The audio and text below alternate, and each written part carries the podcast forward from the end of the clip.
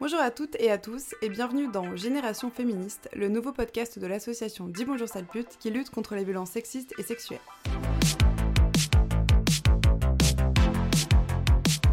Dans nos combats féministes, la communication et l'échange sont essentiels. Et dans cette émission, on recevra des personnes de générations différentes pour aborder des thématiques actuelles et engagées. Ce premier épisode a été enregistré en public lors de la première édition de notre festival au People Hostel à Strasbourg. Nous allons nous questionner aujourd'hui sur la notion d'allié. Qu'est-ce qu'être un ou une alliée? Comment s'allier à une cause sans s'approprier un combat qui n'est pas le nôtre? Parce qu'on a toutes et tous une place d'allié à un moment donné. Et pour développer ce sujet, je suis aujourd'hui accompagnée de trois invités. Emanuela Todorova, fondatrice de l'association Dis Bonjour Salpute. Anissa, créatrice de contenu et fondatrice de l'association MeToo Animation, qui lutte contre les violences sexuelles sur mineurs dans le milieu de l'animation. Et enfin, Thomas Messia, journaliste et créateur du podcast Mansplaining, dans lequel il aborde le sujet de la masculinité pour rappeler qu'elle n'est pas unique mais plurielle. Merci beaucoup d'être avec nous et on vous souhaite une très bonne écoute.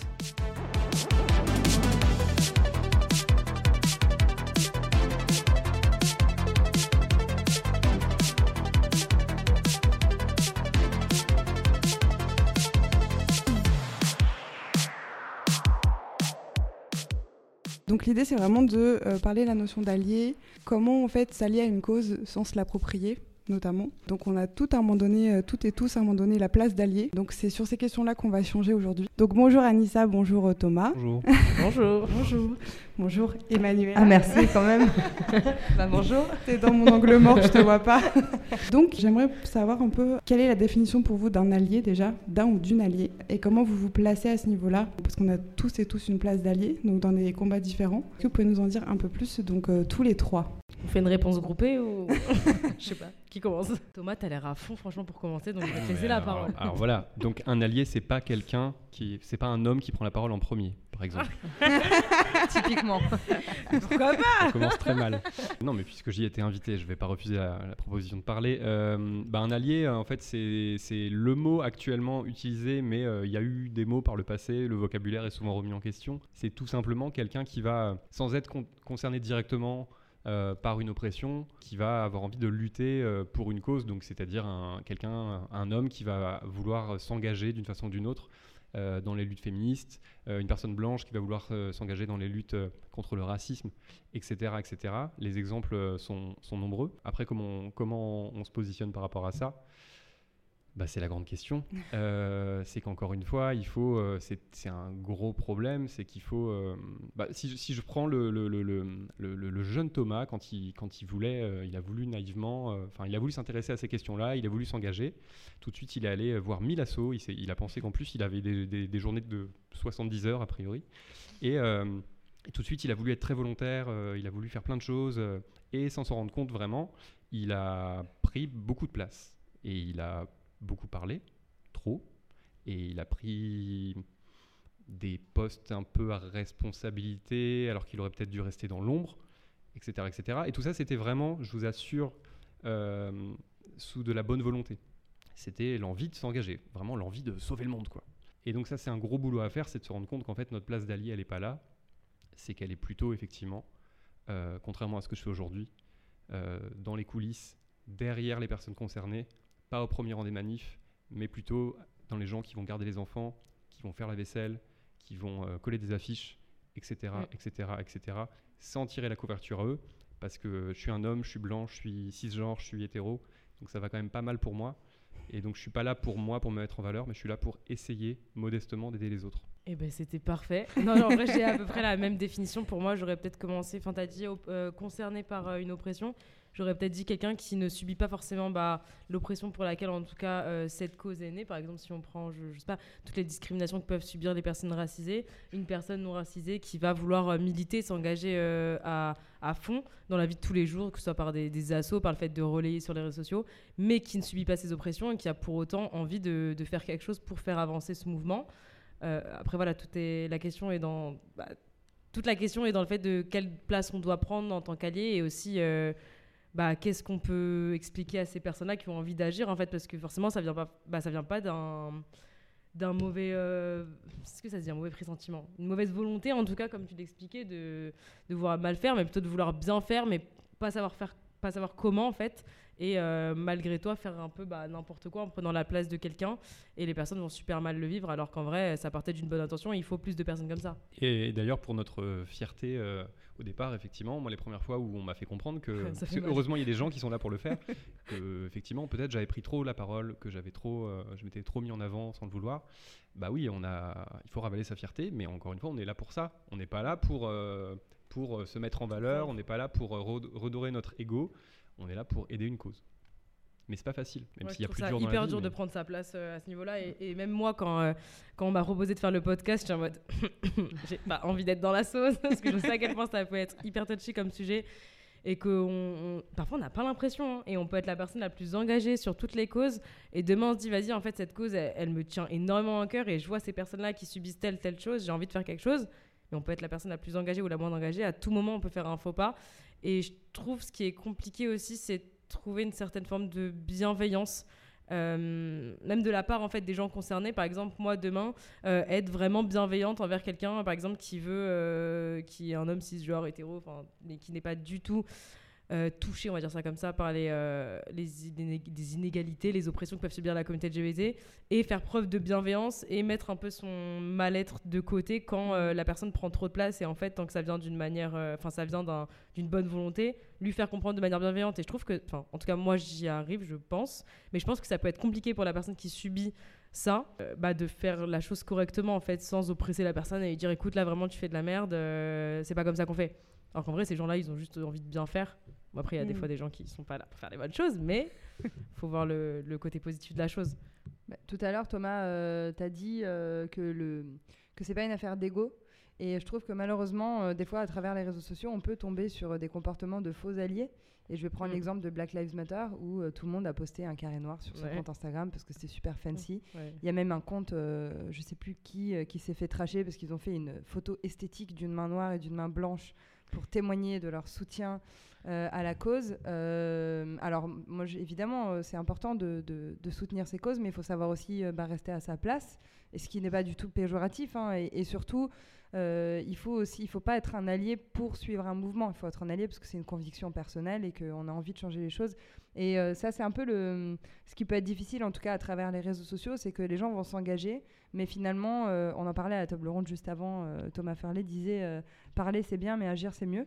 Et Ouais. du coup, faire un post Instagram, c'est c'est cool, mais c'est bon, cool, ça- mais c'est pas assez si au final, dans notre vie de tous les jours, on continue à faire des blagues racistes, encore une fois, hein, si je reste sur Black Lives Matter, faire des blagues racistes, eh ben, c'est bien mignon euh, de, de rajouter un hashtag, mais si on n'est pas en train de transformer euh, euh, la société, alors ça sert à rien. Donc euh, c'est vraiment un, un engagement à prendre au sérieux et c'est pas une mode à suivre. Mais du coup, je rebondis euh, sur ce que vous dites, euh, sur la, la conviction qui vous anime, euh, que ce soit en tant qu'allié euh, et en tant que militante. Euh, quelle est la, vraiment la conviction qui vous anime et pourquoi en fait vous vous êtes engagé dans ce dans, ce dans toutes les luttes dans lesquelles on est engagé Ouais.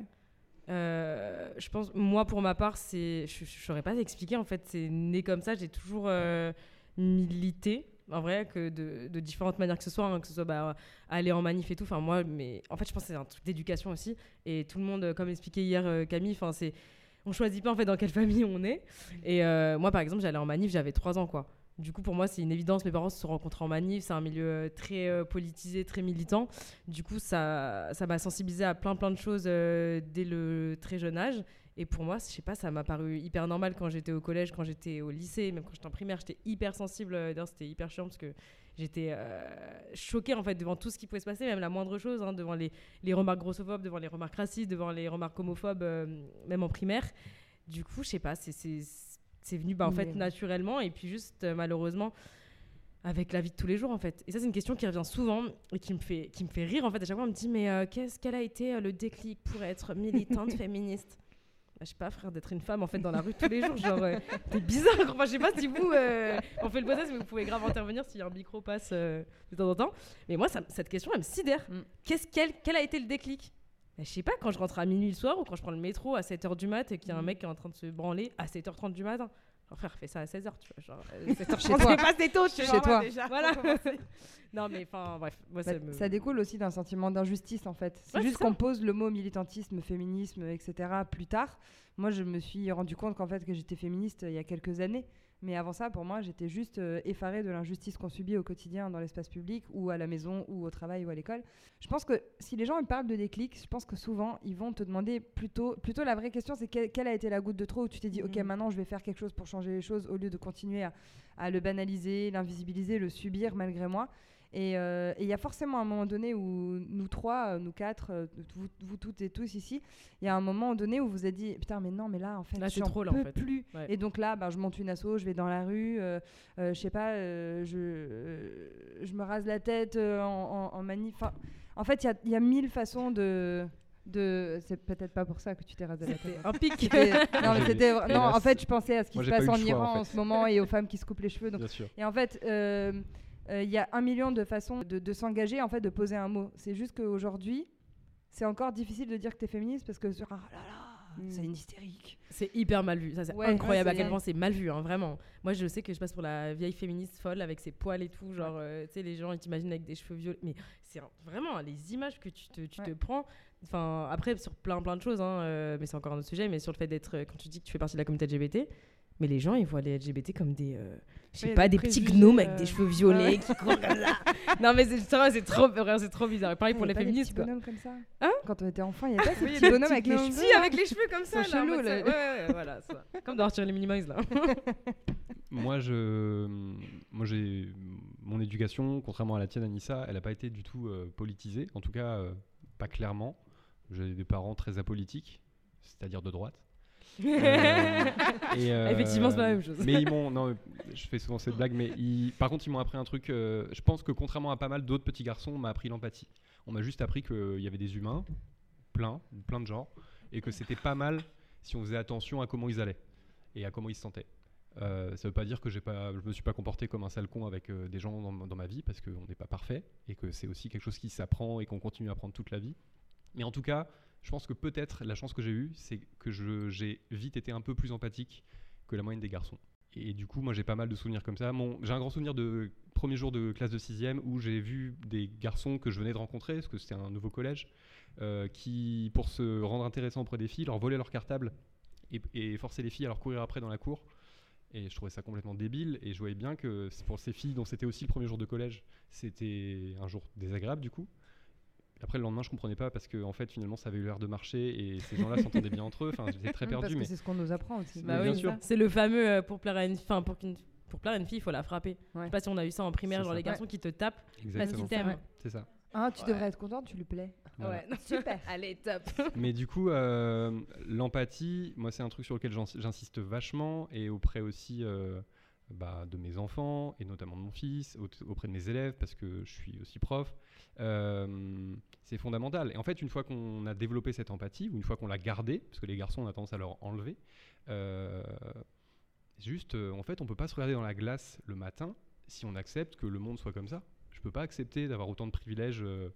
bah, enfin, j'allais dire naturellement. Enfin, voilà, je, je peux pas accepter que de, gagner plus qu'une femme qui fait le même boulot que moi. Je peux pas accepter que moi, dans la rue, je sois à peu près en sécurité, alors qu'une femme va pas l'être. Enfin voilà, je vais pas vous donner les exemples. Vous les connaissez aussi bien que moi, voire mieux.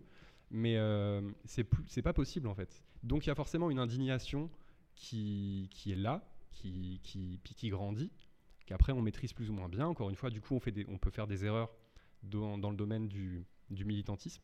Mais moi, c'est de ça que ça vient en fait, tout simplement. Encore une fois, c'est ok hein, les erreurs dans le militantisme hein, parce que euh, moi, ça, c'est un sujet qui me fâche. Ce truc du militant parfait, déjà, il n'y a pas de militant parfait, il n'y a Mhm. pas de manière de militer parfaitement. Euh, par exemple, quelqu'un qui euh, vaut mieux parce que euh, il va distribuer des tracts qu'une personne qui juste euh, euh, juste aller en manifestation, par exemple. Et je trouve que c'est grave se monter les uns contre les autres. Et je vois des trucs sur, sur les réseaux, sur Insta, sur Twitter et tout, et ça me, ça me sidère parce qu'en fait, c'est juste se diviser pour se diviser encore plus. Alors que déjà, à la base, si tout ça, enfin, n'importe quel mouvement, il naît parce que bah, on a besoin d'être soudés et de, et de, et de soutien. Donc il n'y a pas de militant euh, parfait et surtout on a le droit à l'erreur. Enfin, moi je l'ai vu, moi j'ai toujours été militante, mais de mon côté, j'allais en manif, je faisais plein de trucs, mais j'avais pas une asso par exemple.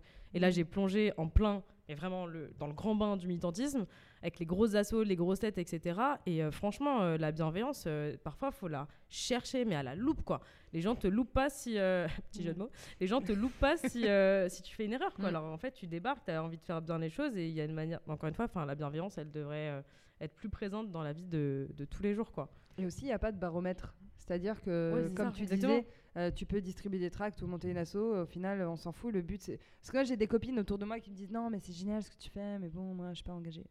Et euh, je leur demande Mais tu parles avec euh, le fameux oncle du repas de Noël, hein, on connaît tout. et. Tonton Bernard. Le relou, là. Je dis, bah, tu le remets en place euh, quand il te demande euh, pourquoi t'as pas de gosse, pourquoi t'es pas marié, pourquoi. excité- Et elle me dit, bah oui, elle me dit souvent, bah ouais, évidemment, ça me saoule. Bah voilà, t'es engagé. Tu milites à ta façon. Et en fait, militer dans le cercle familial, c'est d'autant plus puissant parce qu'en fait, tu vas avoir une vraie conversation. Donc, tu fais avancer les choses. Et hum, je pense que le rôle d'allié, il peut aussi s'intégrer de cette manière où euh, tu vas pas forcément euh, aller marcher parce que ben, un homme qui s'intègre dans un cortège euh, féministe, n'est pas forcément toujours le bienvenu. D'ailleurs, souvent dans les cortèges, tu vas avoir une partie à l'avant qui est non mixte, parce que les, femmes qui militent sont souvent majoritairement des victimes et elles n'ont pas envie d'être entourées d'hommes. Même si c'est des hommes bienveillants, elles se sentent pas en sécurité. Tu peux aussi de militer comme ça de, ton côté. Voilà, soit tu marches derrière et donc tu es un allié, tu marches dans la partie qui est mixte, soit tu parles à tes potes à la maison. Euh, en fait, il y a un million de façons d'être allié et il n'y a pas euh, soit de baromètre, effectivement, Mm. de guide, genre, euh, alors, euh, chapitre 1, Ça allez à toutes les réunions. Ça serait personne tellement va aux réunions déjà. Déjà. Ce serait tellement plus facile, mais euh, moi je pensais aussi dire que, hum, en fait, il y a aussi euh, certaines personnes qui ne savent pas comment se positionner en tant qu'allié, et que la première chose à faire, c'est justement comme disaient Anissa et Thomas au début, c'est de se rendre compte en fait de- des privilèges qu'on a. euh, en fonction des places, ça peut être, euh, ben, moi par exemple, une femme blanche, j'ai peut-être plus de privilèges qu'une femme qui est racisée. J'ai peut-être plus de privilèges en étant hétéro qu'une femme qui va être euh, LGBT ou quoi que ce soit. Euh, un homme blanc cis, on va peut-être pas faire la liste parce qu'on en a pour 15 ans, mais on va dire qu'au niveau des privilèges, il y en a qui ne s'en rendent pas compte et qui pensent juste que c'est normal en fait. Euh, que bah toi tu as moins de privilèges que moi et je me pose pas la question et ça peut aussi juste commencer par là c'est-à-dire ne pas remettre en Se cause remettre en question déjà. voilà, c'est ça. fait. Ne pas remettre en cause le fait que euh, ben, certaines minorités, certaines communautés ont moins de privilèges que vous et que du coup, ben, si on de là, ben non, en fait, Après, je faut ça normal. Il faut se remettre en question, mais sans pour autant culpabiliser. Parce que Bien sûr, moi, ouais. je sais qu'au collège, mais je me souviens au collège, euh, je, je peux dire un truc hyper bizarre, mais au collège, j'ai une période, j'avais honte d'être blanche. Je vous jure que c'est trop bizarre, hein, vraiment. Mais quand on t'a pas du tout éduqué sur plein de. Enfin, t'es éduqué, mais il y a des trucs qu'on t'a pas trop dit, et qu'en fait, on te blinde au collège avec que des films sur euh, euh, tout ce qui s'est passé avec l'esclavage, tout ce qui s'est passé avec. Oh, mais tu. Moi, je regardais des films, mais je me disais, mais c'est des gens comme moi qui ont fait ça et tout. Et quand t'as 12 ans, euh, un gamin, il en, c'est de la, fin, la- le psychique et le, le cerveau d'un enfant, c'est de la pâte à modeler, tout en train de se construire. Et, euh, et vraiment, je me disais, ah non, mais c'est pas possible. Mm. Et après, bah, du coup, ça a découlé vers autre chose, en fait, où bah, là, tu te rends compte de tous les privilèges que tu as, que, que bah, les gens qui te ressemblent ont pu avoir dans le passé. Et du coup, tu as envie de faire bouger les choses aussi, sans pour autant prendre le combat des gens euh, comme le tien et, et prendre trop de place. Mais, euh, mais je pense qu'il y a certaines choses où des fois, il faut pas non plus culpabiliser. Il faut se dire, bah, maintenant, je suis là, j'ai ces privilèges-là, et je veux en faire quelque chose pour que, bah, en fait, euh, on soit tous à égalité. Surtout, il faut se rendre compte de ses privilèges. Je pense que là, il y a- y a- moi, il y a un exemple que j'utilise souvent quand j'ai des potes qui me disent Non, mais attends, les mecs, on n'est pas du tout plus privilégiés. Oui, non, mais. Ça commence comme ça. Déjà, je craque quelques os avant de commencer. Et euh, je leur donne un exemple tout simple. On va prendre euh, ben, ce soir, par exemple, il y a une soirée au FAT d'ailleurs qui est organisée par l'ASSO. Euh, vous pouvez venir, il y aura des shooters Ah, je savais qu'elle. On fait de la à la petite pub. Et bref, et du coup, admettons, euh, moi je suis festivalière comme, euh, comme vous. Avant de sortir, je vais me demander quelle tenue je mets pour. euh, ben, avec- Est-ce que je mets un truc c'est court, sexy, on s'en fout du, du terme qu'on met. Est-ce que je mets un décolleté Est-ce que je mets un truc euh, transparent? Ouais, je sais pas trop. Euh, si j'aime bien porter les talons, ben, est-ce que je prends une paire de baskets dans mon sac parce que cas où il faut courir pour rentrer parce que je me sentirais plus safe? Est-ce que je prends le tram Ah merde, à 3h du mat, il n'y a plus de tram, mais il faudrait que je prenne du coup un Uber, mais en fait j'ai pas de thune pour prendre un Uber. Ou alors si je vais chez des potes, quand est-ce que je m'arrête de boire pour être sûr que ben on va pas me Mm. violer là-bas ou en rentrant, etc. Alors que le mec, il va juste se dire putain, je prends de la DSP ou de l'Heineken. et, et, et du coup, l'expérience de la soirée, c'est pas du tout la même. Le mec, il va rentrer et, tout seul à 3h du mat. Alors évidemment, ça peut arriver qu'il se fasse agresser. Je suis pas du tout en train de dire que un- c'est- ça n'arrive pas. Mais nous, on va euh, s'envoyer des SMS. À quelle heure tu pars? On va se suivre sur WhatsApp. On va sa- vouloir savoir quand on est arrivé. hein, si on n'a pas de SMS quand la personne est arrivée, on panique. d'orientation, le truc. Ouais, c'est euh, abusé, franchement. Ouais. euh, et, et, et, et du coup, c'est les Sims en fait. Il faudrait qu'on se suive sur une application 24 heures sur 24. C'est vrai. Et on va avoir. Alors, c'est super, c'est bienveillant. Moi, je le fais avec toutes mes potes, mais franchement, ça me fait chier. Mais c'est chiant. Qu'on soit, qu'on doive en fait se suivre. Euh, moi, j'ai mes potes qui, elles ont une appli où elles me voient 24 heures sur 24 où je suis, combien de batterie j'ai, quelle dis. Euh, parce que euh, on sait jamais. Mm. Euh, je connais aucun mec autour de moi qui a ce système. Et en fait, ça, ça, ça c'est vraiment un exemple. Si jamais on vous dit, ouais, mais les mecs, ils ont pas de privilèges, ça, c'est un exemple parmi un millier que vous pouvez donner sur, pour qu'ils se rendent compte. Et souvent, quand je donne cet exemple à des mecs, ils sont là, genre, ah ouais, putain, bah c'est vrai. Mes potes, elles me le disent, mais je m'en suis pas rendu compte parce que. Mm. Parce que c'est ancré et c'est important vraiment de remettre en question, de se demander quels sont nos privilèges en tant qu'homme, femme ou personne racisée. Ou... Mm. Ouais, c'est le début en fait de de- d'être un allié. Euh, et moi, ça me fait penser à quelque chose dont on avait parlé, je sais pas si tu te souviens, à une des premières réunions des BSP qu'on avait eues.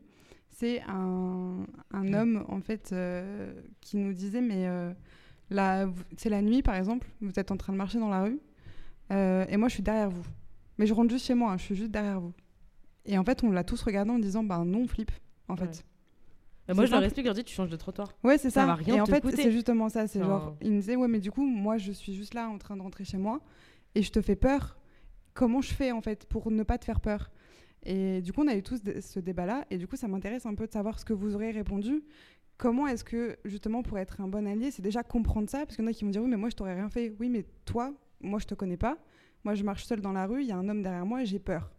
Ça, Mm. tu ne peux pas le remettre en question parce qu'en fait, c'est notre quotidien et c'est Oui, comme puis ça. dans tous les cas, c'est les ressentis de quelqu'un. Enfin, tu peux jamais remettre en question euh, ce que la personne ressent. Ses sentiments sont légitimes.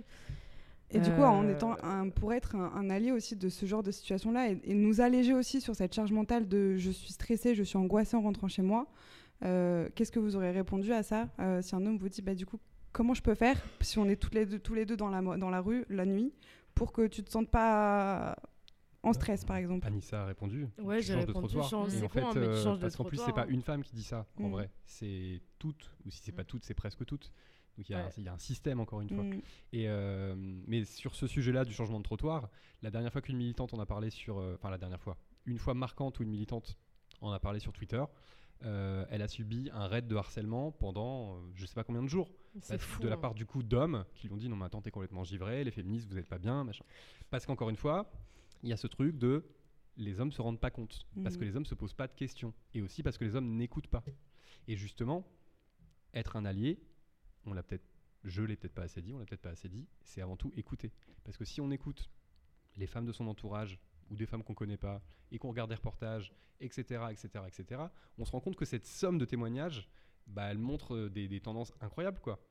Et que même si on croit pas euh, une amie qui nous a raconté un truc parce qu'on se dit bon bah elle c'est un cas particulier, à force d'accumuler les moments passés à écouter des femmes, on se rend compte qu'il n'y a pas de hasard en fait. Et là, effectivement, dès que je m'en rends pas compte, ou je m'en rendais pas compte, il y en a plein. Et ça arrive encore. Ça n'arrête jamais. Moi, il y a encore, heureusement, enfin, euh, j'en viens jamais à bout. Il y a encore des moments où je me dis, bah oui, bah en fait, ce petit détail-là, je pensais avoir étudié ce sujet-là un peu en détail. Et ben non, il y avait ce petit truc-là. Je me rendais pas compte que moi, j'avais pas à y penser, alors que euh, une meuf dans la même situation aurait eu à réfléchir à ce truc. Et, euh, et du coup, oui, ça passe par l'écoute. Et donc, un homme qui veut s'engager, dans une asso par exemple, euh, bah en fait, d'ailleurs, c'est ce que moi je ferais si je devais recommencer euh, à zéro cette vie-là. Bah en fait, il doit rentrer par la porte, dire bonjour et s'asseoir au fond et juste écouter en fait. Mm. Et c'est tout. Ouais. Ça Je veut pas dire la- qu'il peut pas agir. Ça veut pas dire qu'il peut pas agir, ça veut pas dire qu'il va devoir être muet toute sa vie. Ouais. Mais je pense que ça commence par ça. Parce que euh, il va comprendre vraiment quels sont les enjeux, quelles sont les problématiques, pourquoi les, les personnes, les, les femmes ou les personnes racisées ou les personnes LGBT sont dans cette salle ensemble pour réfléchir à des stratégies. Il va comprendre vraiment ça. Et en plus, peut-être que ça l'aidera à comprendre comment se rendre utile. Et euh, sauf que effectivement, bah, même quand on veut bien faire, en général, on fonce et du coup, ben, on oublie d'écouter ce qui. Et on veut trop faire aussi, ouais. Mm. Ouais. Mais après, je pense, euh, encore une fois, moi je je suis un peu matrixée, je suis un peu folle sur la bienveillance. Vraiment, je... la bienveillance, je pense, c'est trop important. Mais encore une fois, expliquer de manière bienveillante. hein. parce que moi, j'en connais des... des meufs qui vont t'expliquer ça, mais de manière hyper violente. Donc en fait, c'est-à-dire qu'elles militent contre la violence parce qu'elles ont peur, mais du coup, elles sont encore plus violentes. Mais en fait, la personne, ça lui donne pas du tout envie de, de ne serait-ce que de comprendre. Mm. Du coup, expliquer de manière. euh, après, dans la limite du possible, hein, si la personne ne veut pas comprendre en face et, euh, et- et n'est pas du tout réceptive, et dans ces cas-là, ça devient compliqué. Mais sinon, de manière bienveillante, en fait, expliquer le pourquoi du comment j'ai peur, en expliquant bah, tous les, en citant tous les exemples que tu as pu citer tout à l'heure. Et ensuite, euh, bah, en fait, lui faire comprendre à quel point c'est un fait généralisé, et à quel point c'est angoissant et que ça, ça, ça, ça tue en fait toutes les fins de soirée. Enfin, ça te plombe ton ambiance à plein, plein, plein de moments. Ta vie. Et euh, voilà, c'est ça. Et, euh, et aussi, bah, lui expliquer à quel point ça change rien, mais alors absolument rien à sa vie, de changer de trottoir. On parle d'un changement de trottoir, quoi. Mm. Tu fais quatre pas et j'ai pas peur. Enfin, Mm. Mais ça change dingue, tout à la nôtre, quoi. Voilà, exactement. Est-ce qu'il y a des gens dans la salle qui ont envie de réagir, qui ont envie de poser des questions? Euh, par rapport à la bienveillance et au fait euh, d'expliquer euh, doucement et gentiment euh, à nos peut-être des personnes qui vont se révéler être des alliés. En fait, je fais aussi du contenu euh, féministe sur euh, les réseaux depuis quelques années et du coup, il y a plein de fois où j'ai perdu tellement d'énergie à expliquer en espérant peut-être une prise de conscience euh, de nos amis les hommes cis. Et où du coup, non mais c'est vrai. et vraiment, il y, a- il y a plein de fois où, enfin maintenant, je fais presque plus de contenu féministe parce que juste, ça m'a saoulée et je suis fatiguée. Je mettais trop d'énergie dans ça et en plus, la plupart du temps, c'est pour rien. Alors qu'au début, j'étais vachement genre, mais non, il faut être gentil. Vous inquiétez pas, on sait qu'il y a aussi des garçons qui sont cool. Non, après, je, Et- je, t'as terminé parce que j'allais foncer là. oui, non. mais- L'autorité lancée. hein. En, en fait, c'est juste pour dire que je suis totalement d'accord à ce que tu dis, comme quoi il faut être euh, bienveillant. Mais du coup, euh, par exemple, moi, je vais plus. euh, bah, tiens, vas-y, ça, c'est un lien. Tu vas lire cet article et tu te renseignes. Si tu veux vraiment euh, apprendre, si tu veux vraiment t'éduquer, bah, je sais pas, on est déjà occupé à. Enfin, on, on passe du temps à réfléchir à comment survivre dans la rue, comment survivre au quotidien. En plus, on va être maîtresse d'école. Ah, Et en je suis plus, bien les hein. rassurer, genre, mais t'inquiète pas, toi, t'es gentil.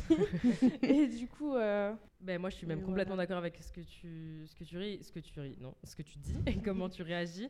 Et euh, je suis aussi, ben, je suis complètement d'accord avec le fait qu'on n'a pas le temps en fait d'éduquer euh, toute la planète Terre. Ça, c'est vrai par, dans toutes les causes, hein, que ce soit par rapport au féminisme, par rapport au racisme et tout. Ça, c'est vrai. Après, euh, je pense que c'est chacun fait comme il le veut et comme il le peut. Surtout, il n'y a pas tout le monde qui va avoir autant de volonté acharnée de, tu vois, d'avoir toujours de la répartie, de vouloir toujours éduquer les autres, etc. Et au bout d'un moment, ça peut être hyper fatigant. Et ça reste aussi très bien, tu vois, d'envoyer un lien à quelqu'un. Et moi, je le fais hein, quand c'est la sixième fois que j'explique la même chose. Au bout d'un moment, me fait pas chier. Tiens, voilà, ça c'est expliqué, ta, ta, tu lis. En plus, ce sera peut-être mieux expliqué que si c'est moi qui t'explique avec mes sentiments euh, dans le discours. Et voilà, je pense qu'il n'y a pas de, de manière forcément, enfin de même façon d'expliquer les choses avec bienveillance. Tu peux le faire avec bienveillance en expliquant, en prenant le temps et tout, et au bout d'un moment en avoir marre et faire comme tu le fais, tu vois. Et encore une fois, c'est grave légitime et c'est ok parce que t'as raison, c'est chiant en fait, on n'a plus le temps et c'est. Alors en fait, à la base, c'est pas des choses qu'on devrait faire. On devrait pas passer la- notre, notre journée à expliquer à nos quatre potes mecs euh, pourquoi le soir et nanani, nanana. C'est logique en fait. Et puis surtout, ça passe sur tous les réseaux, ça passe à la télé. Enfin, ça fait depuis des années, des années qu'on en parle, donc euh, Ouais. totalement, euh, totalement d'accord. Je crois qu'aujourd'hui, toutes les informations qu'on veut les trouver, elles sont disponibles gratuitement Oui. Quand on veut, on peut. sur hein. Internet ou dans des livres disponibles gratuitement dans des médiathèques. Euh, Il y a des podcasts comme euh, celui de, de Thomas et encore euh, beaucoup d'autres. En fait, aujourd'hui, si on veut s'éduquer et si on veut changer, on a la possibilité de le faire et, et- et sans beaucoup d'efforts. Parce qu'en plus, le podcast, c'est vraiment genre, t'écoutes quelqu'un qui te raconte un truc que t'aurais pu lire. Quoi. Nous, aujourd'hui, euh, sur euh, Salpute, par exemple, quand euh, on reçoit, euh, parce que ça arrive hein, d'avoir des gens qui bâchent les victimes et qui viennent dire Ah, mais t'étais habillé comme ça. Ah, mais attends, 2h du mat, t'étais bourré dans la rue. ben, moi, je bloque le commentaire. Enfin, je bloque le profil, je supprime le commentaire et je passe à autre chose. Parce que mon énergie et l'énergie de tous les bénévoles de l'asso, elle est précieuse. Notre temps, il est précieux. On est là pour changer le monde et pas pour euh, rééduquer des, des trous de cul. Et euh, je suis désolée, mais bon, il n'y a pas d'autre mot pour les nommer, quoi. C'est, c'est, c'est, Non, par contre, ça c'est vrai ce que tu dis, euh, et c'est ce que je disais quand je disais, au bout d'un moment, c'est ok de- d'en avoir la, enfin d'avoir la flemme en fait. Il y a des Ouais. gens, pour moi, il y a des gens, c'est des cas désespérés, Ouais. et bah qui restent désespérés, ils vont Voilà. pas désespérés, qui restent désespérés dans leur coin, Entre et vous, dans un trou Voilà, loin, tu vois, entre gens désespérés qui feront peut-être rien, j'espère. dans une grotte. Mais voilà, voilà. Mais euh, loin. je pense qu'au bout d'un moment aussi, le rôle de l'allié, il peut être là. C'est Ouais. que quand on a acquis, suffisamment de culture, en tout cas, ça remplacera jamais un vécu. En tout cas, quand on a lu un peu de bouquins, écouté des podcasts, écouté des, des meufs nous parler, euh, si on a le temps, enfin, en fait, pardon, on a le temps. On prend le parce temps, que justement, il y a plein de choses qu'on ne fait pas, donc on a le temps. Mhm. Euh, bah, si on peut nous-mêmes fournir le lien, nous-mêmes expliquer, machin, nous-mêmes expliquer à nos quatre potes pour la millième fois tel truc, le fait de traverser dans la, le- dans la rue, euh, changer de trottoir en pleine nuit, etc., c'est super important. Parce qu'encore une fois, on prend sur notre temps pour en faire gagner aux autres et pour faire gagner de l'énergie militante, et c'est important. En fait, il faut pas être en premier rang des manifs, mais par contre, on peut être les premiers, enfin pas les premiers, mais en, en tout cas, on peut aller au, au front, entre guillemets. J'aime pas les métaphores militaires, désolé, elle est sortie comme ça, mais on peut aller au front euh, pour euh, essayer d'éduquer ces mecs-là, qui sont certes pour une partie des cas désespérés. Euh, Et ça passera certainement mieux de la part, euh, par, en en, tout cas là pour les, ben- le, le cas des hommes, de- d'un autre mec et se dire ah Mm. putain en fait c'est un mec qui me dit ça et puis lui il a compris ça, il a remarqué ça, peut-être que moi aussi Ouais. je peux quoi. C'est un truc que je constate beaucoup avec mon, avec mon podcast. Euh, J'ai beaucoup d'auditrices qui m'écoutent. Alors déjà, c'est un podcast que j'avais conçu pour les hommes et c'est plus de femmes qui l'écoutent. Elles me disent, je suis arrivé à le faire écouter à mon mec. euh, et il m'a dit, je veux bien l'écouter parce que c'est court et parce que t'es un mec. Euh, mon mec, il veut pas écouter les couilles sur la table parce que c'est une meuf qui présente. Mm. Bon, on est sur le hashtag cas désespéré. Ouais, que Hashtag trop duc Mais- encore. Ouais, mais- et ce que je raconte, c'est pas une fois, c'est très régulier ce genre Non, de témoignage. Euh, vraiment, c'est désespérant. Je pense que c'est pas mon podcast de 15 minutes qui va changer ces mecs-là. Mais en tout cas, il y a quand même l'idée qu'effectivement, quand un mec s'exprime, et c'est très triste, mais du coup, moi, j'essaye de l'utiliser, et ben les mecs vont plus l'écouter. Et puis encore une fois, moi je trouve que c'est rajouter une charge mentale en fait sur les militants ou sur les personnes opprimées, en leur disant ben tu veux que je t'aide, explique-moi, euh, donne-moi les infos, euh, enfin fais tout le taf que j'ai pas à faire et après Ouais. peut-être que je déciderai si je t'aide ou pas. Ouais. Et en fait, je trouve ça intéressant quand quelqu'un vient nous voir, même dans l'assaut, euh, ça arrive, euh, euh, ben vous faites quoi, machin, c'est ok d'expliquer ce qu'on fait. Mais on va pas faire tout le taf en fait, parce que encore une fois, c'est une charge mentale supplémentaire, ça bouffe beaucoup d'énergie de se battre déjà. Donc si tu veux te battre à nos côtés, responsabilise-toi aussi. Donc je suis assez d'accord avec le fait que ça bouffe beaucoup d'énergie et je pense que des fois, euh, même avec beaucoup de bienveillance, il faut dire merde en fait. Si tu veux Oui, m'aider, éduque-toi et Oh, reviens en fait. On, merde, on sera là pour t'éduquer, pour, enfin pour t'écouter et pour voilà. Mais responsabilise-toi, éduque-toi et reviens et aide-nous. Mais c'est pas à nous aussi de te donner un espèce de guide et un espèce de livret. Tiens, voilà, c'est comme ça que ça se passe, aide-nous. Je trouve ça un peu dommage de, de penser comme ça, mais il y en a effectivement qui sont désespérément comme ça. Est-ce qu'il y a une autre question Oui, vas-y. Bonjour. Euh, Bonjour. du coup, moi j'ai une question, c'est sur une distinction, s'il y en a, et j'aimerais bien savoir, entre allié et amitié justement. Euh, Est-ce que euh, un allié et un ami, ça, peut fonctionner? Est-ce que euh, ça peut se dissoudre? Est-ce que comment, comment ça fonctionne en fait entre entre Est-ce que vous faites une dichotomie entre les deux ou pas? Enfin, Ouais. Tu peux être un ami Oui, ah oui, tu peux être un ami agresseur, tu peux être un ami qui profite, tu peux être un ami. euh, voilà. Bah Moi, oui, bah, je- effectivement, euh, moi je, je vois autour de moi, il y a des gens que j'aime profondément, qui sont euh, mes amis, mais qui sont pas alliés parce qu'ils s'intéressent pas, parce que non, mais tu comprends, c'est pas, c'est pas- ça m'est pas arrivé, donc c'est pas important. Bah moi c'est pas mes amis ces gens-là. Ouais. Enfin c'est pas un jugement. bah mais, euh, non, mais en fait c'est dur. Après, Genre, euh, enfin, quand t'essayes, tu vois, mais au Ouais. bout d'un moment, vu que c'est un truc moi qui me touche, en fait, genre Ouais. par exemple, euh, je sais pas, je vais créer moi, je vais vraiment, après c'est un sujet qui me tient à cœur, je bosse, je mets des années des années à monter une asso euh, pour lutter contre les violences sur enfants, et tu me dis non, mais moi j'ai jamais vu ça en colonie de vacances, vraiment, ça doit être une colo parmi tant d'autres. Ciao. pas le temps. J'ai pas, non, franch- pas le franchement, et encore une fois, mon temps va autre part, tu vois. Après, il y a des gens qui sont pas, j'aime pas tellement le terme déconstruit, mais déconstruit, on va dire ça comme ça. En cours de déconstruction. Voilà, en ouais. cours de, de déconstruction, même qui n'ont pas encore commencé ce taf-là. Et ça me dérange pas quand c'est des gens qui me tiennent à cœur, tu vois, Mm. de bah, d'y mettre de l'énergie et tout, parce que Mm. c'est des gens, euh, faut les sauver, quoi. tu vois, et ça, et ça me dérange pas. Finalement, un peu de bénévolat, par-ci, par-là. Et ça, ça vaut la peine. Et c'est pas avec tout le monde, quoi. Est-ce qu'on a répondu à ta question ou pas du tout? Je crois pas. En fait, c'est un peu ce qu'elle euh, ce qu'elle a répondu. Euh, elle disait ouais, mais moi quand, quand mes amis sont pas des alliés, bah c'est pas des amis. Pas Au toujours, final. mais. Donc c'est assez radical, mais euh, en La tout cas, plus d'amis, ça a en le fait. mérite de. voilà, Moi, c'est pour ça que je suis là. Mais non, mais alors c'est vrai, on avait cette discussion hier soir en plus, je pense, euh, avec Camille Tard devant la cathédrale. euh, où on se disait en fait que ben il y a un moment donné où tu te sépares de tes potes parce qu'en fait Ah bah quand oui. tu vois qu'ils n'ont pas les mêmes convictions et qu'ils comprennent pas ton combat moi mais même des gens de ma famille à qui j'ai moins envie de parler voire plus envie de parler parce qu'en fait euh, bah, je suis désolée mais si pour toi la cause fémini- féministe elle est elle a pas d'importance dans ta vie alors tu n'en as pas dans la mienne parce que moi c'est ma raison de vivre en fait chaque jour et, euh, et du coup, c'est vrai que. Alors, il y a la sagesse des 30 ans, euh, donc ça fait 3 ans que je fais un gros tri. Mais euh, je pense aussi qu'il y a un moment donné où c'est important de se désolidariser des, des gens, euh, même si c'est des gens avec qui tu as grandi et que tu aimes profondément. Euh, après avoir eu une vraie discussion, évidemment, genre est-ce que vraiment tu t'en fous ou juste à la flemme, mais ça t'intéresse, voilà. Parce qu'on peut pas non plus forcer tout le monde à être dans le militantisme. Il y a des gens qui n'ont pas le courage ou pas la force ou pas envie, et c'est pas du tout un jugement. hein, malheureusement, tout le monde ne peut pas le faire. On n'est pas tous égaux et euh, égales euh, par rapport à nos, à nos constructions personnelles. Mais euh, je pense qu'effectivement, des fois, il faut faire des choix. Il faut se désolidariser de certaines personnes. Et puis, au final, vous verrez que vous vous sentirez vraiment, vraiment beaucoup Ouais, mieux. puis finalement, c'est pas une mauvaise chose. Enfin, moi, Ouais. je le vois, hein, j'ai des amis qui me racontent des histoires euh, de trucs enfin, qu'on a pu leur dire dans leurs proches, etc. Je dis, mais toi, ça t'est jamais arrivé? Mais moi, c'est simple. Mais ça, c'est vraiment depuis petite. Et c'est pas que je suis, je suis, je suis trop dans la restriction, etc. Mais, mais vraiment, moi, mes amis, mes potes, mes fréquentations ou ma famille, ce sont des gens qui me ressemblent. Mm. C'est tout. En fait, je vais vers des gens qui me ressemblent. Donc forcément, par exemple, moi, quand j'ai fait mon coming out, j'ai rencontré zéro problème. Au niveau de ma famille, c'est une chance parce que j'ai pas choisi ma famille, donc elle aurait pu réagir autrement. C'est une chance de ne pas avoir eu de problème. Mais au niveau de mes amis, moi, ça m'a pas choqué parce Mm. que depuis que je suis au collège, et j'ai les mêmes amis depuis le collège et primaire, c'est des gens qui me ressemblent et je vais que vers des gens qui me ressemblent. Et du coup, bah, à partir de là, euh, c'est déjà moins compliqué en fait. Et sinon, ça par contre, je valide à mort quand tu dis que c'est ta raison de vivre. Mm. Truc, quand ça devient en fait quelque chose qui est tellement important dans ta vie, bah en fait, c'est-à-dire que tu partages plus rien. En fait. C'est-à-dire que si demain ta meilleure amie, elle comprend pas tout ça et que pour elle c'est inutile, que tu veux partager quoi Mm. en fait avec elle? Ouais, c'est clair. Si elle comprend pas et qu'en plus elle accepte pas et en plus elle dénigre ou quoi, euh, franchement pour sa santé mentale, euh, faut se préserver. hein. Le problème des gens comme moi, c'est que quand on va vers les gens qui nous ressemblent, on, oui, bah, voilà, bienvenue. Non mais c'est- c'est un vrai. On en parlait dans Ouais, la bah table ouais. ronde qui a précédé, c'est qu'effectivement euh, les groupes de garçons, euh, enfin on va pas refaire tout le tout le détail, mais il y aurait beaucoup à dire. Effectivement, euh, moi je, je, je- je milite pour la rupture amicale, même si elle est brutale. En fait, euh, la rupture amicale c'est quelque chose qu'on n'utilise pas assez, qui est très important parce que pour notre propre santé mentale, même pour la mienne, hein, parce que j'en ai aussi une de santé mentale, faut aussi que je fasse attention à la mienne, c'est fondamental.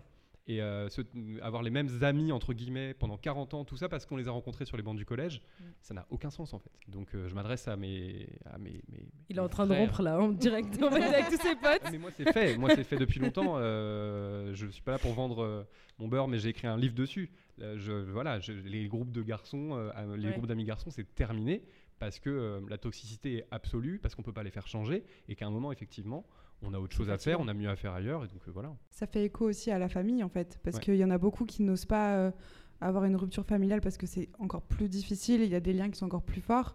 Mais le terme d'allié, il peut aussi s'appliquer à vos parents, à votre père, à votre mère, à votre frère, à votre cousin, à je ne sais qui. L'oncle de Et Noël. à l'oncle, voilà, l'oncle euh, qui probablement ne changera jamais. C'est ok en fait de dire, bah en fait, j'ai pas envie de donner de l'énergie à ces gens-là, j'ai pas envie que ça me pollue, j'ai pas envie que ça me fasse du mal. Et d'avoir des ruptures familiales, c'est très compliqué, mais c'est aussi quelque chose qu'on banalise pas assez, je trouve. Et à chaque fois, on est en mode, ah, mais tu parles plus à ton père, mais c'est ton père quand même. Ouais, bah, ouais, c'est ok, bon, mais bon, enfin. Ça y, est, ça y est, les pères, non, mais c'est bon. ça. Non, change de C'est sujet, au bout d'un moment, euh, oui, ok, mais enfin, ça n'excuse pas tout, ça n'explique pas tout, et vous avez votre vie à faire, vo- votre vie d'adulte, et votre, vo- votre militantisme ou vos engagements sont beaucoup plus importants que ça. Donc je pense que ça aussi, c'est important de le dire. euh, autant les amis, mais en fait, l'entourage, comme disait Anissa, en globalité, est hyper important, surtout quand on est engagé comme ça, c'est de s'entourer. euh, notamment dans des associations, par exemple, euh, de gens absolument incroyables qui vous montrent qu'en fait, vous n'êtes pas seul, vous êtes ensemble et qu'on peut faire des trucs incroyables comme euh, tout ce qui se passe ce week-end, par exemple. Donc, euh, je pense que c'est important aussi de se mettre des limites et, comme disait Thomas, de faire attention à sa santé mentale. Voilà. Est-ce qu'il y a une dernière question? Enfin, est-ce qu'on est dans les dernières? Non, ça va. Allez-y. On a le temps. Merci. Euh, bonsoir, merci beaucoup. Je voulais juste revenir sur deux points. Euh, le point sur euh, la bienveillance et l'empathie, parce que vous en avez beaucoup parlé, et je voulais juste être bien au clair sur le fait que l'empathie, c'est pas de la gentillesse. Donc peut-être juste mettre des mots là-dessus, parce que j'ai l'impression qu'en tant que femme, euh, on a été nombreuses à être dressées, à être gentilles, à être belles, à, tenir la conversation à des hommes, à, séduire, à plaire pour être aimée. Et je me dis ça, ça fait partie aussi des déconstructions que nous, on a à faire. Euh, et quand tu disais, et on, est plusieurs à avoir fait ça, à avoir utilisé plein d'énergie pour faire de la pédagogie de plein de façons différentes, euh, je crois que c'est important d'abord d'être bienveillante avec nous-mêmes et comme vous avez dit, de nous écouter avant tout, comme tu viens de le dire, pour respecter notre santé mentale. Et quand on arrive à res- respecter ça, on va être, euh, en tout cas, je, je vous parle aussi d'un témoignage perso, encore mieux en capacité de, répondre aux autres, y compris en posant des limites, en disant non, désolé, euh, là je vais pas te faire de la péda, ou non, j'ai pas envie de te parler parce que là je suis fatiguée ou j'ai autre chose à faire. Donc ça, pour moi, ça c'est un, truc vital. Et l'autre truc, c'est euh, justement dans, ces li- limites à poser, quelles formes sont pour vous les plus adaptées? Par exemple, vous donniez le- le- l'exemple de- d'hommes qui arrivent à l'association et qui bah, soit dans l'idéal, oui, ils vont s'asseoir dans un coin et attendre. Est-ce que ça, vous le mettez par écrit et, et, vous le mettez avec vos statuts ou avec un règlement intérieur, une espèce de charte des alliés, ou pas? Et, je vous dis ça parce que j'ai vu dans un collectif que quand les choses n'étaient pas écrites, par moments, c'était compliqué justement d'éviter les débordements. Donc voilà, je vous demande comment vous faites. Merci. Alors chez nous, on n'a pas de charte des alliés, mais euh, pourquoi pas? Finalement, ça se réfléchit. Euh, les personnes qui ont intégré, euh, donc sur 74 bénévoles, il y a 5 hommes, dont 2 présents dans cette salle. Les gens qui intègrent, enfin les hommes qui intègrent notre association, ils, sont souvent, bah, déjà, ils, arrivent souvent de quelqu'un qui est déjà dans l'association, donc ils sont déjà partiellement avertis de ce qui s'y passe. On, nous, on part du principe que quelqu'un qui rentre dans l'assaut a envie de construire quelque chose à nos côtés, donc on on lui laisse la chance, euh, évidemment, de, voilà, de, de, nous rejoindre, mais on, lui, on, accepte aussi qu'il y ait des erreurs, des fois, ça arrive. D'ailleurs, nous, en tant que femmes, on en fait aussi. Hein, euh, on a fait des erreurs de mégenrage parce qu'on n'était pas au courant du pronom de la personne. Euh, on a fait des erreurs. Et puis après, l'essentiel, c'est juste de comprendre son erreur, de s'excuser et de plus la refaire, et d'apprendre de ses erreurs surtout. Et donc, non, on ne fait pas de charte. C'est pas écrit. En fait, dans le, notre charte, il y a... On, on, exprime qu'on est inclusive et inclusif qu'on accepte toutes les personnes à partir du moment où elles sont bienveillantes et qu'elles sont tolérantes. On refuse tout, euh, tout, tout, tout, propos ou acte raciste, homophobe, etc. Hein, toute la liste. Et, voilà, c'est tout. Après, on part du principe que c'est des humains qui rejoignent l'association. On ne pense pas au genre des gens qui rejoignent l'association. Pour nous, ça n'a aucune importance. Euh, on a vraiment envie qu'il y ait un maximum de, personnes différentes qui reviennent. Après, s'il y a des comportements pas OK, euh, le, le châtiment est immédiat. on exclut de l'association mais on leur demande de quand même payer leurs cotisations parce que bon voilà. Euh, mais euh, voilà, on fait pas de charte des alliés, mais pourquoi pas Parce que je me dis peut-être que les hommes qui rejoignent l'association auraient peut-être besoin d'être guidés. Donc euh, c'est vraiment pas une mauvaise idée. à partir du moment où c'est accepté, de toute façon, ce n'est pas une décision que je prendrai seule parce que on décide à plusieurs évidemment. Mais si c'est quelque chose qui est validé par tout le monde, notamment par les hommes qui rejoignent l'association, et que ça peut les aider à trouver leur place et à, et à se sentir à l'aise, ben pourquoi pas Je pense que c'est Merci pour le, tips. Moi, je rebondis juste par rapport à la santé mentale et c'est enfin, c'est un, conseil, enfin juste un rappel et je trouve que c'était hyper important de revenir dessus. Évidemment, on n'est pas, enfin on, dirait qu'on était programmé pour être douce, pour être mignonne, pour être chaleureuse et tout. Moi, je suis fatiguée de ça, de la femme qui est douce, qui est machin, pas du tout. Je peux être douce des fois, mais ouais, je pas que ça. Et, euh, du coup, c'est important vraiment de faire passer votre santé mentale avant. Et je parle par expérience de moi m'être toujours euh, fait passer après les gens, mais dans tout, pour tout et n'importe quoi. Et, euh, dans tous les cas, on peut pas être bien avec les autres tant qu'on n'est pas bien avec soi-même. Et ça, c'est vraiment une base pour moi et c'est capital, comme vous l'avez dit. Et je pense que c'est important, enfin même dans le militantisme, dans, dans tout. Et faut pas avoir honte de dire en fait là j'ai pas envie, là je peux pas, là j'ai pas le temps, là pour ma santé je suis fatiguée. Euh, et il y a une différence entre prendre soin de soi euh, et être égoïste. Hein. C'est pas être égoïste de dire à vos potes ou à des gens finalement ce soir j'ai pas envie ou là je peux pas ou là j'ai pas envie de t'expliquer ça comme tu l'expliquais tout à l'heure et tu n'avais pas envie d'expliquer à des gens qui sont désespérés. Bah, c'est ok, vraiment c'est ok. Faites-vous passer avant les autres dans un certain, une certaine mesure, pas non plus devenir euh, hyper égoïste et ne jamais penser aux gens qui vous entourent, mais vraiment penser à vous dans toutes les situations. Deux questions encore, allez-y. Euh, du coup, moi j'avais une question par rapport justement à tout ce qui était termes d'amitié, d'alliés, tout ça. Euh, en fait, à force de, j'ai un peu peur à force d'être dans des cercles où on est un peu, ben voilà, dans le militantisme, l'associatif, on pense un peu tous pareil sur plein de points, que ce soit, ben voilà, le féminisme, l'antiracisme, les luttes LGBT, tout ça.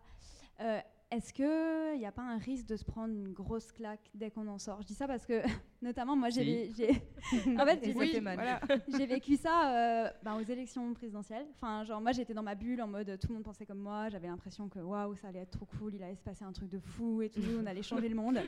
Et ben voilà, je me suis pris une grosse claque. Et je me dis, du coup, pour euh, des personnes qui sont encore plus engagées, qui sont encore plus euh, là-dedans, du coup, bah, voilà, avec le terme de bloquer les commentaires ou être vraiment euh, accompagné de gens encore plus investis et tout ça, ben, quand vous retournez dans des groupes euh, qui peut-être euh, sont moins, je sais pas, ça peut être des amis d'enfance que vous voyez au bout de 10 ans qui n'ont pas évolué dans le même sens, est-ce que ça vous fait pas, enfin, comment réagir justement pour se préserver, pour pas se prendre vraiment la grosse claque, quoi? Bah, alors moi, moi j'ai de par mes activités multiples, j'ai la chance d'échapper à ce problème, mais dont j'ai totalement conscience. Moi, les réseaux sociaux, c'était le pire truc, parce que je ne suis que des gens avec lesquels je suis d'accord. Et donc à un moment, j'ai une vision totalement biaisée de la société. Moi, je suis avant de faire des podcasts, avant de voilà, je suis prof encore à encore à l'heure actuelle dans un lycée, et donc je vois mes élèves au quotidien déjà. Donc c'est hyper important. Genre j'ai un vrai contact avec la société, et des fois j'ai envie d'arrêter d'être prof, et en temps, en même temps je me dis si je coupe ce lien, je vais finir dans ma bulle et ça va pas être bon pour moi. Euh, puis je vois les, les parents des profs, puis je vois mes collègues, parce que je vous assure que chez les profs, hein, vous le savez sans doute, il n'y a pas que des gens très... Il n'y a pas que des alliés, justement. Euh, donc voilà, mais effectivement, je trouve ça précieux, même si j'en ai ras-le-bol de l'éducation nationale par moment, euh, mais d'avoir effectivement cette chose-là qui me maintient en lien avec euh, la société et avec des gens avec lesquels je ne serais pas a- d'accord ou ami euh, euh, dans la vie. Moi, ça me blase. Voilà, au revoir. euh, quand, quand tu te... Non, mais vraiment, en fait, euh, je le vois quand je retrouve des potes, hein, comme tu disais, euh, des anciens potes ou, ou des groupes de potes, parce que j'ai plein de groupes éparpillés en fonction de, voilà, de, de la vie, des voyages et tout. Et euh, bah, des fois, je les écoute et je suis vraiment, mais comme ça. Ah ouais. Je me vois tellement. Et en fait, j'ai même pas la force. Et je suis là, je, ok, changeons de sujet. et on va Ouais. parler de tout sauf ça. Parce que j'ai envie de passer une bonne soirée, en plus je suis là, donc bon, à un moment donné, je vais pas moi me gâcher ma soirée parce que. Et du coup, en général, j'essaie de. Hop, on change de sujet parce que sinon on va se prendre la tête. Et, euh, puis tout repart très bien et je fais abstraction en fait. euh, parce que, euh, parce que j'ai aussi conscience, on en parlait tout à l'heure, un peu plus tôt dans la journée, le niveau de déconstruction de chacun et de chacune est très différent. Et donc, tu as des personnes qui découvrent qu'on peut se déconstruire et qui commencent à se questionner sur les privilèges, etc. Et puis, tu as des gens ultra déconstruits, même si on n'est jamais euh, fini, on n'est jamais déconstruit complètement, on est toute sa vie en cours de déconstruction. Et, euh, et du coup, forcément, il y a des moments où tu te retrouves euh, dans, dans ces deux extrêmes et tu peux pas non plus attendre de tout le monde d'avoir la même avancée sur le sujet. Donc, soit tu as le courage et tu dis, ouais, mais en fait, vraiment, vous pensez très très mal, si je puis me permettre. Et voilà, plusieurs livres, podcasts, articles qui vous montreront que ce que je vous dis, c'est vrai. Soit tu dis, ben, franchement, là j'ai la flemme, j'aurais passé un bon moment. Et du coup, ben, c'est vrai que tu vas occulter euh, ce sujet, et puis, bah, parce qu'il y a sûrement d'autres sujets euh, que tu peux avoir avec ces personnes-là. Mais euh, je pense qu'il y a un moment où tu es fatigué. Et on, ça, on revient à ce qu'on disait tout à l'heure. euh, tu vas pas commencer à éduquer. tes- En plus, tu vas en soirée. Tu vas en soirée pour passer un bon moment. Tu finis par faire de la, de la politique, donner des cours et te faire droguer. Ah, putain. euh, donc au final, euh, malheureusement, tu es obligé. Enfin, t'es pas obligé. Tu peux décider de partir de la soirée et c'est tout à fait ok. Et si on t'en veut, ben tant pis. Ouais, mais après, il y a le moment où tu Mais- rentres chez toi, quand Ouais. tu pars de la soirée, Ouais. dans la rue. Ça. Mais vraiment, je pense qu'il y a un moment où t'es- soit, soit tu, tu fais en sorte que le sujet change parce que tu sais que tu vas rentrer dans un truc où ça va te gâcher en fait toute ton énergie. Soit, soit tu t'en vas et euh, on se lève et on se casse et ça fonctionne aussi. Tu vois. Ouais, moi je fais exactement pareil. Et, euh, mais je te confirme, si, hein, c'est hyper. euh, Enfin, des fois, et moi je l'ai vécu aussi aux élections présidentielles. En fait, j'étais à table et tout, et moi je parlais. En plus, j'étais même pas en France. Donc en fait, euh, adapte-toi. Et moi j'étais là en mode euh, Ah non, mais si ça, ça se passe, mais pas- c'est pas du tout possible. Et, nanana. et en fait, les gens me regardaient, je me suis dit Mais en fait, je crois qu'ils pensent pas du tout. je crois qu'ils pensent pas du tout comme moi là en fait. Et je me suis pris une sacrée claque dans la gueule, et euh, j'avais même honte. Je me suis dit Oh, c'est hyper gênant. Ouais, mais t'as eu bon, honte. Mais tu vois, et je Alors me suis dit- pas, Oui, il faut pas. Non, mais j'ai eu honte parce que je me suis dit, ouais, là, c'est un peu gênant, tu vois. Genre, ça se voit que. Pas honte dans le sens. euh, je pense pas la bonne chose ou quoi, parce que de toute façon, on a tous des opinions différentes, mais je me suis dit, euh, je crois qu'ils sont même pas en capacité de comprendre qu'il y a une autre opinion que la leur, quoi. Mm. Du coup, c'était gênant, et du coup, ça fait, bah, ça fait mal. Mais, euh, et c'est triste à dire, c'est que moi, je suis d'accord avec toi, c'est que je laisse couler. Ouais. Et c'est con, parce que du coup, tu te dis, au final, il y a certaines trucs que tu laisses passer, des gens que tu laisses passer, tu leur expliques pas et tu les reprends pas. Mais encore une fois, je reviens sur ce que ce qu'elle disait, c'est que bout d'un moment, c'est plus possible, tu peux pas éduquer toute la terre, quoi. Donc euh, tu laisses couler pour une soirée, même si ça fait chier, que c'est un de tes anciens meilleurs potes qui te raconte un truc euh, où tu te dis, putain là t'abuses. Genre flemme en fait pour ce soir, genre euh, flemme, t'étais pas euh, bénévole tout le temps, quoi. Tu lui envoies un petit Oh. lien pendant la soirée sur WhatsApp. tu laisses un post-it, genre, au cas où, si ça t'intéresse, si tu dis de la merde, tu vois. Non, puis même, moi, je trouve aussi que ce qui est important, de se dire, que ce soit en tant que militant, militante ou allié, c'est que c'est OK de ne pas l'être H24 Mm. 100% du temps. Quand vous dormez, quand vous... En fait, c'est OK. C'est-à-dire qu'il y a des fois, comme disait Amy ou Anissa, vous êtes en soirée, il y a un pote qui vous fait chier ou qui fait des blagues et tout. C'est OK de juste tourner, de prendre son verre et de dire aujourd'hui, je vais laisser passer parce qu'en fait, j'ai la flemme, j'ai pas envie, je suis fatiguée. Vous n'êtes pas obligé, vous n'êtes pas une mauvaise féministe ou un mauvais allié ou je ne sais quoi si vous reprenez pas chaque personne qui dit un truc déjà parce qu'en fait vous, vous êtes obligé de quitter votre table si vous faites ça parce que c'est toute la journée c'est tout le temps c'est voilà Donc, faut aussi apprendre à, à prendre du recul et à se dire, voilà, euh, être un bon allié, une bonne alliée, une bonne militante. déjà, c'est horrible de dire ça, mais ça Hmm. n'existe pas en fait. Vous avez le droit aussi de, de juste lâcher du lest et il y a des des choses. euh, oui, faut voilà. pas se sacrifier quoi. Mais C'est hyper important, et même pour les gens qui sont dans les assos, je, enfin je pense ça parce que je me prends un peu comme exemple, euh, vous avez aussi le droit de des fois dire ah non c'est pas moi genre. Vraiment, en soirée, quand on vient vous voir en mode Ah, mais c'est toi qui as fait ça, c'est toi qui. Par exemple, ça, demain, on devoir dire Ah, c'est toi qui as créé du Bonjour Salpute et tout, et qu'il est genre euh, une heure du matin, et ça arrive, des gens qui vont venir vous parler d'un sujet hyper trigger, déjà, parce que. Bref. Qui parler Surtout après une heure du matin. Ouais, genre en mode à 1h du matin, vont te parler de ça. Et moi, ça m'arrive vraiment tout le temps. Mais vraiment tout le temps. Parce que quand j'ai lancé mon asso en mars, le truc a pété, j'ai fait tous les médias, etc. Et en fait, et j'ai des gens, encore maintenant, pendant des mois, et je vous jure, à 1h, 2h du matin en soirée, qui viennent me voir en mode euh, Meuf et tout, c'est toi qui. euh, en fait, c'est toi, non, qui a créé la- l'association pour lutter contre les viols sur enfants? Ouais, mais meuf, moi, il m'est arrivé ça. Et des gens, Mm. et mais qui se rendent pas compte, et c'est même pas de leur faute, mais qui vont te raconter à 1h du matin comment, en fait, ils ont été victimes de violences sexuelles en étant enfants. Ouais. Il est 1h du matin, je suis en soirée, je suis certainement, voire sur bourré. et tu me racontes ça. Et en fait, c'est horrible parce que, bon, évidemment, moi je pleure. Et, je- et du coup, la personne, en fait, elle vient pas se confier à quelqu'un pour que l'autre personne elle chiale en face. C'est pas du tout ok, tu vois. Et du coup, moi, t'es démuni en fait. Et au bout d'un moment, t'en peux plus. Et c'est pas ton rôle non plus 24 sur 24. C'est-à-dire qu'il n'y a pas écrit association sur ta tête 24 heures sur 24. Enfin, c'est vraiment, je vais boire un café dans la rue. Et t'as des gens qui viennent même pendant que tu bois un café dans la rue avec tes amis pour euh, témoigner en fait. Et en fait, des fois, faut mettre des limites. Et moi, ça me fait hyper mal au cœur. Et au début, j'avais vraiment du mal à le faire. Et c'est hyper dur à faire, mais tu le fais petit à petit, de dire non, en fait là, c'est pas le bon moment, tu vois. Genre, si tu veux en fait venir vers moi, si tu as besoin de contact, etc., je peux, mais pas maintenant. Tu reviens vers moi demain, euh, bah tiens, il y a ce numéro, etc. Mais pas tout le temps, en fait. Vous êtes, on n'est pas des machines et vous n'êtes pas des machines, quoi. Vraiment, ça, c'est trop important. Moi, ça m'a traumatisé. Je peux plus. Eh ben, notez-le, ne soyez pas des machines H24, s'il vous plaît. Euh, alors, il nous reste très peu de temps, donc on va peut-être faire une toute dernière question. Euh, alors moi, ça rejoint un peu ce dont on vient de parler. Euh, c'est la question de s'entourer de personnes qui nous ressemblent. C'est bien, ça apporte une stabilité au quotidien et un côté un peu euh, plus agréable à vivre. Mais il y a aussi la question de est-ce que si on reste que avec ces personnes avec qui on est d'accord, c'est pas la entre guillemets hein, la facilité de se dire on est d'accord entre nous, mais on est d'accord juste entre nous. En fait, il y a tous ces autres gens avec qui on veut pas parler parce qu'ils sont pas d'accord avec nous, qui, euh, bah, du coup, sont pas inclus dans ces conversations de euh, d'ouverture au monde. Et c'est un peu le piège d'essayer de trouver la limite entre garder son sa santé mentale et en même temps de quand même, c'est important d'aller voir ces personnes qui sont pas forcément d'accord pour comprendre pourquoi eux ils sont pas d'accord, comment on peut leur donner notre point de vue sans forcément les blesser, parce qu'en général, il y a aussi ce côté d'ego un peu euh, euh, surdimensionné. Je pense que c'est des cercles. tu as un cercle très proche. Moi, dans mon cercle très proche, je vais m'entourer des gens avec qui je suis d'accord, qui me font du bien. Euh, bon, du coup, on est 74 très proches dans l'assaut, donc euh, ça fait du bien. Euh, et puis après, comme le disait Thomas un peu plus tôt, bah, lui, il est prof, donc il est constamment en contact avec des, jeunes qui ne sont pas forcément d'accord avec lui.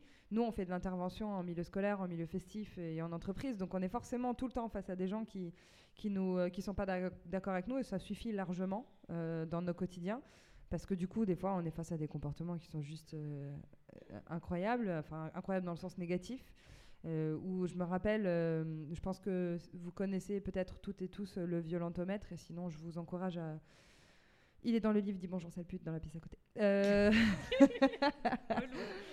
insupportable Euh, mais on m'a for- forcé à faire de l'autopromo donc je bien sûr. Euh, Qu'est-ce que je veux dire? Ouais, donc dans le violentomètre, on présente toujours cet outil quand on va dans les collèges et les lycées pour dire bon bah voilà, potentiellement vous êtes en couple ou pas dans cette classe. Vous avez des relations sexuelles avec d'autres personnes. Euh, voilà un outil qui va vous permettre de voir si la relation que vous vivez avec l'autre, elle est, euh, bah, elle est saine ou elle est compliquée, voire dangereuse. Et je me rappellerai toujours de ce gamin qui nous a enfin je dis ce gamin, un jeune ado de 15 ans, qui nous a regardé et qui à la fin du cours est venu nous dire euh, bah franchement si tout le monde connaissait le violentomètre il y aurait plus de couple aujourd'hui. Ah d'accord. Ok. Et donc euh, voilà. On, a euh, je pense que en tout cas dans le milieu associatif on a ce truc où on a un cercle proche de gens euh, qui nous font du bien, avec qui on est d'accord. Et on est de toute façon euh, 80% du reste du temps confronté à des gens avec qui on n'a pas forcément euh, les mêmes façons de penser. Et du coup, ça nous fait évoluer. Et moi, je te rejoins sur le truc où on a constamment besoin de parler avec des gens qui qui sont pas d'accord avec nous pour comprendre déjà pourquoi ils sont pas d'accord avec nous, pour euh, comprendre comment ça fonctionne dans leur cerveau euh, rouillé et comment euh, C'est une expérience. et comment ensuite nous on s'adapte en fait parce que notre rôle aussi c'est de faire en sorte que ça change même si on est conscient que c'est une utopie de penser qu'on arrivera à faire en sorte que tout le monde soit bienveillant et qu'on change mais on est obligé d'avoir ces contacts. C'est juste qu'il faut doser ben, un, peu, un peu comme dans la loi commerciale hein, 80-20 ben, tu doses un petit peu euh, la bienveillance et les gens bien qui te font du bien dans ta vie. Et puis euh, tu choisis une partie de ton temps que tu peux allouer aux autres personnes que tu vas euh, où- tu vas faire de la prévention ou dans d'autres contextes. Mais c'est vraiment une question de dosage. Genre si par exemple tu sens que tu es dans ta semaine de SPM en plus tu es saoulé pour d'autres raisons c'est pas du tout le moment de voir des gens avec qui tu pas d'accord ben, si tu peux éviter évite parce que sinon je pense que ne survivront pas euh, et puis après, tu vas prendre ta dose de positivisme avec les gens qui te font du bien. Je pense que c'est vraiment, il faut que tu t'écoutes. Et elle le disait tout à l'heure, on pense pas assez à nous, on pense plus aux autres. Ben, dans ces moments-là, il faut s'écouter. De quoi moi j'ai besoin? Est-ce que je suis capable aujourd'hui d'apporter quelque chose aux, aux gens que je veux sensibiliser? Ou est-ce que là, j'ai besoin que moi, on me rapporte de l'amour et, euh, voilà, je pense que, enfin voilà, en tout cas moi, c'est comme ça que je le, je le Après, conçois. quand tu dis qu'il faut doser, enfin, c'est dans un dans le sens où il faut s'entourer de gens qui nous ressemblent dans une certaine mesure, dans le sens où euh, moi je veux pas non plus que des gens qui me ressemblent copier-coller. Moi je vais me faire chier. Donc au bout d'un moment, s'il n'y a pas de discussion, c'est cool, il y a des discussions, mais il n'y a jamais débat, il n'y a jamais rien. C'est intellectuellement c'est pas possible. Et mais moi ce que je veux dire, c'est exactement le cercle de gens proches. En fait, moi mes amis, mes meilleurs amis qui sont ma famille. Ils sont comme moi, du coup, dans le sens où je me sens en sécurité, je me sens safe, et, etc. Mais après, euh, j'ai plein de potes qui pensent pas comme moi sur tous les sujets. Et Dieu merci, parce que au contraire, tant que c'est pas des gens qui sont dans les extrêmes, ils m'apportent aussi énormément. Parce que euh, forcément, moi, je vois une vision de la chose, peut-être que peut-être même la meilleure, mais c'est bien aussi d'avoir d'autres avis en fait, tout simplement, et de s'ouvrir aux gens. Et, je pense que moi, personnellement, je deviendrais folle si j'étais que avec des gens qui me ressemblaient, et même par exemple que des gens dans le militantisme. Ça, c'est un truc moi je peux pas.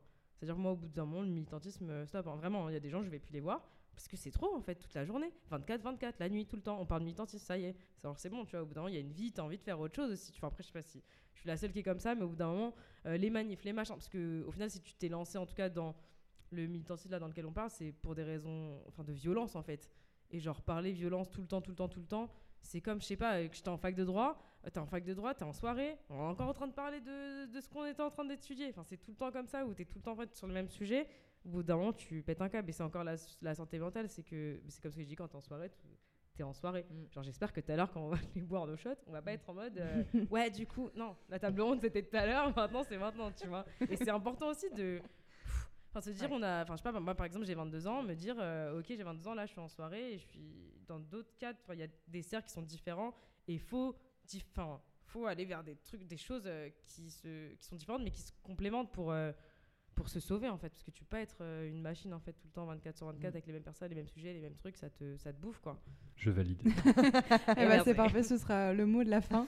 Euh, c'est une très très bonne transition, merci Thomas. Euh, moi, je vais juste un peu résumer 5, secondes euh, ce qu'on a pu dire aussi tout à l'heure sur le fait d'être un allié ou une alliée en fonction de la place que vous avez, du combat euh, dont il est question. Je pense que la base, c'est vraiment de savoir écouter la personne opprimée, de se rendre compte des privilèges que vous, vous avez et de vous instruire et de vous responsabiliser dans, dans cette envie de combattre, c'est-à-dire de ne pas attendre de la personne en face qu'elle vous éduque, etc. Je pense que c'est déjà une bonne base de départ. Euh, en tout cas, merci beaucoup à tout le monde d'être venu. Euh, merci à Thomas, merci à Nisa, merci, Manuela Merci d'être à venue sur ton propre podcast. Euh, Merci pour l'invitation. C'est déjà la fin de cet épisode. Merci de nous avoir écoutés. Si l'épisode vous a plu, n'hésitez pas à laisser un commentaire, lui mettre 5 étoiles, le partager à vos proches et sur vos réseaux sociaux. Cet épisode est entièrement réalisé par notre team de bénévoles. Alors si vous le souhaitez et que vous le pouvez, n'hésitez pas à nous faire un don ou à nous rejoindre. Toutes les informations sont sur le site disbonjoursalepute.com. Et je viens de me rendre compte que je ne me suis même pas présentée. Moi, c'est Lily Laura, bénévole chez DBSP, et j'ai déjà hâte de vous retrouver pour notre prochain épisode, dans lequel nous aborderons la question du militantisme intergénérationnel et international. À bientôt!